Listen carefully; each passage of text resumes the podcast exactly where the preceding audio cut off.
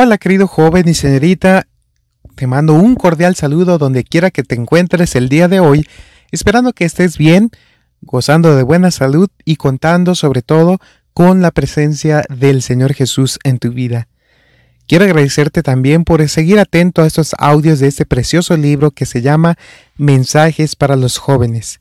Y hoy estamos continuando con el capítulo número 62 que se titula Los jóvenes como ganadores de almas. Te invito a prestar mucha atención.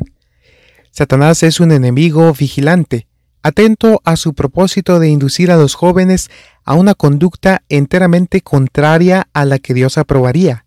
Él sabe perfectamente que nadie puede hacer tanto bien como los jóvenes y las señoritas consagrados a Dios.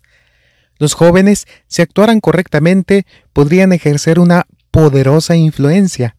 Los predicadores o laicos avanzados en años no pueden tener sobre la juventud ni la mitad de la influencia que pueden tener sobre sus compañeros, los jóvenes consagrados a Dios.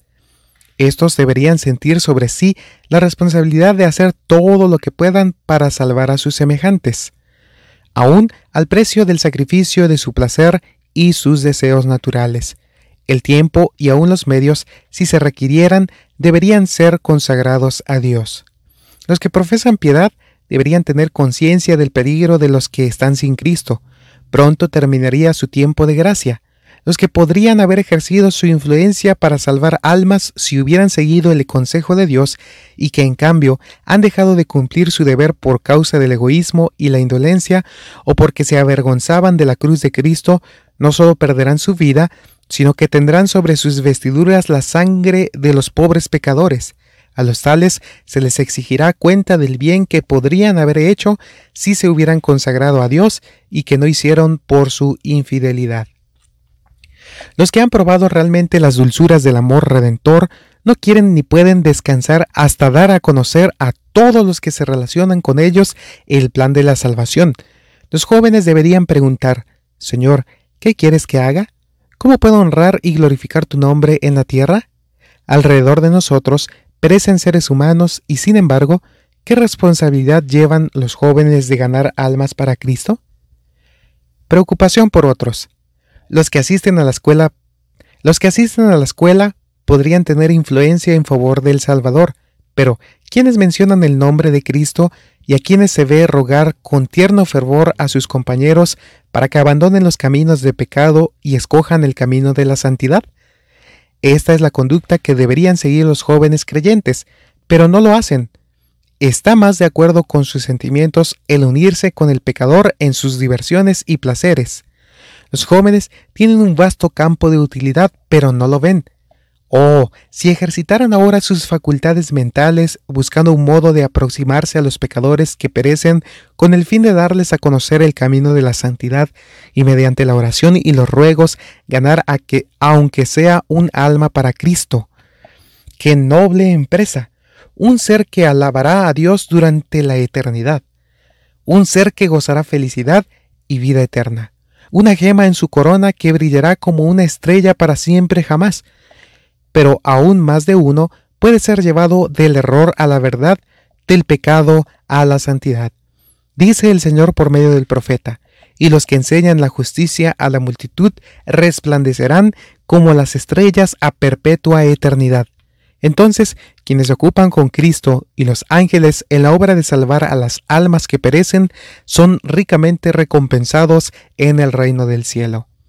Vi que muchas almas podrían ser salvadas si los jóvenes estuvieran donde debieran estar, consagrados a Dios y a la verdad, pero generalmente se colocan en un terreno donde se hace necesario trabajar constantemente por ellos. De otra manera, llegarían a ser del mundo. Son una fuente de ansiedad e inquietud constantes. Por ellos se derraman lágrimas, y del corazón de los padres se elevan oraciones angustiosas en su favor, y no obstante siguen adelante indiferentes al dolor que su conducta causa. Siembran espinas en el pecho de quienes morirían por salvarlos y quisieran que llegaran a ser lo que Dios se propuso que fueran por los méritos de la sangre de Cristo. Una obra que hacer. Jóvenes de ambos sexos, vi que Dios tiene una obra para que ustedes hagan. Tomen su cruz y sigan a Cristo, o son indignos de Él. Mientras permanecen en apática indiferencia, ¿cómo pueden saber cuál es la voluntad de Dios con respecto a ustedes? ¿Y cómo esperan ser salvos a menos que como siervos fieles hagan la voluntad del Señor? Todos los que posean la vida eterna habrán procedido bien. El Rey de Gloria los honrará colocándolos en su mano derecha mientras les diga, Bien, siervo bueno y fiel. ¿Cómo pueden saber a cuántas almas podrían salvar de la ruina si en lugar de procurar descubrir qué trabajo puedan hacer en la viña de nuestro Maestro, están ideando medios para el propio placer? ¿Cuántas almas se han salvado por medio de esas reuniones destinadas a conversar y enseñar música? Si no pueden señalar a un solo ser salvado por ese medio, apártense. Oh, apártense hacia una nueva línea de conducta. Empiecen a orar por las personas. Acérquense a Cristo, bien junto a su costado, bien junto a su costado sangrante. Adorne un espíritu manso y tranquilo la vida de ustedes y asciendan a Él sus peticiones fervientes, imperfectas, humildes, para que les dé sabiduría, para que tengan éxito en salvar no solo la propia vida, sino también las de otros. Oren más de lo que cantan. ¿No tienen mayor necesidad de la oración que del canto? Jóvenes, varones y mujeres, Dios los llama a trabajar, a trabajar por Él. Cambien completamente de conducta. Ustedes pueden hacer una obra que los que sirven mediante la palabra y la doctrina no pueden hacer.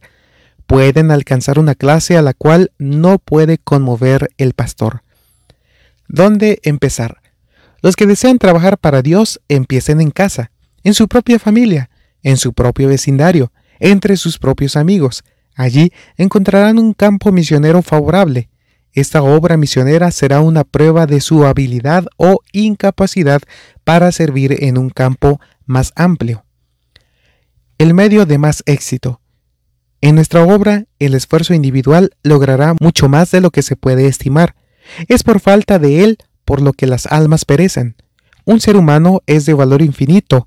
El Calvario nos dice su precio.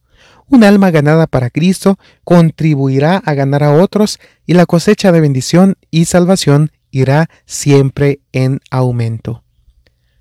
Finalizamos el capítulo número 62 que se titula Los jóvenes como ganadores de almas. El Señor pueda alcanzar a otros jóvenes y no hay mejor influencia sobre un joven que la de otro joven que es consagrado y entregado a Dios. Te invito a seguir compartiendo estos audios con tus amigos y así ellos también puedan disfrutar de estos maravillosos consejos y con ayuda de Dios puedan decidir ponerlos en práctica y con ayuda de Dios puedan decidir ponerlos en práctica para gloria de su nombre. Deseo bendiciones y hasta la próxima.